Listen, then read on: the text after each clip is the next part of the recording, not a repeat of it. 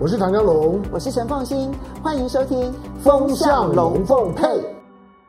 中美之间的对抗呢，现在呢，在科技圈、在财经圈呢，整个的情势已经是越来越明朗了。简单的一句话就是，台湾半导体时代已经来了，而且是全世界。半导体时代通通都来了。我们最近其实看到了几个很重要的讯息啊，当台积电的股价呢一直上涨，很多人就是啊追也追不到。坦白说，我认为说呢，就股价短期的波动来讲，你永远有它跌下来在接手的时间点。可是关键点在于，就是不管是台积电也好。或者是联发科，乃至于联电，或者是像世新、创意这些公司，它背后所展现出来的原因非常简单。当中美之间的科技战已经打到有你无我、有我无你的时候，这个时候呢，美国去中化，中国去美化，而且它就是一个全世界已经正在调整的一个整个的过程了。那台积电的强当然是来自于说它的制程上面非常的先进，这个呢是台积电呢在全世界都不可或缺的角色。即便是英特尔或者是神送，你看到说，那么英特尔说我的七纳米的制程啊可能会延后量产啊，然后呢这个神送说，哎呀我不挑战七纳米，我直接跳到了这个两纳米啊，都可以看得出来，其实说穿了就是台积电在制程上面领先太多。以至于这两只星星呢，要来跟这个台积电来竞争，其实你必须非常的佩服台积电，它在这方面竞争力的展现。但是呢，现在全世界呢，半导体业最热的一个话题就是，美国到底要如何的才能百分之百的去中化？哎呀，他又应该做到什么样子的程度，阻止中国大陆的半导体业有任何的发展？现在传出来呢，呃，美国底下的一些公司，可能是苹果，也可能是辉达，他可能会去买安谋，这是一个英国的公司，但是呢，后来是被日本的软体银行软银那么所这个并购了之后呢，现在软银它内部碰到了一些财务上面的问题，因此他要把安谋给卖掉。他卖给谁？如果他卖给了美国企业，比如说像卖给辉达，卖给了苹果，它就变成了另外一家美国公司。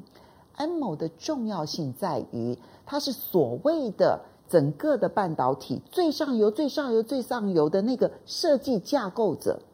你所有的这一些晶片在运算的过程当中，你要能够运算，你要根据一个设计架构，然后接着去设计，设计出呢，我这个晶片如何的去去这个设计它的路线，然后最后呢，交给这一些这个 d r 厂商或者是代工厂商去把它给制造出来。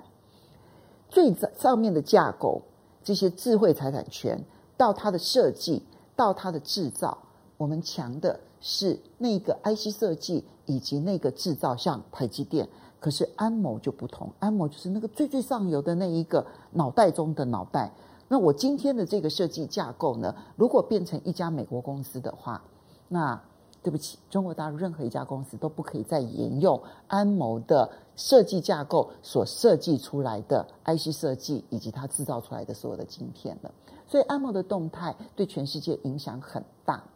那安谋如果真的变成一家美国公司，就算它不是美国公司，可是因为它现在不是一个中国大陆的公司，或者不是一家中国大陆可以操控的公司，或者可以信任的公司，那无论如何，中国大陆都必须要扶植自己的智慧财产权的公司。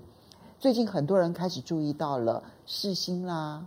伟创啦这些公司，呃，对，世新啦，然后威盛啦这些公司，就是因为觉得。如果我没办法依赖安谋，那这个时候中国大陆的去美化还有哪一些公司可能会崛起？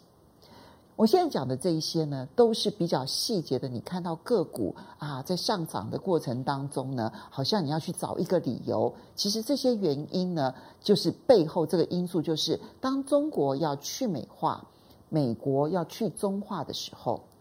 你如果拥有足够的那一个独家武器。你如果足够让中国大陆信任你，那你会吃喝不尽；你如果能够让美国政府信任你，你也可能会吃喝不尽。所以，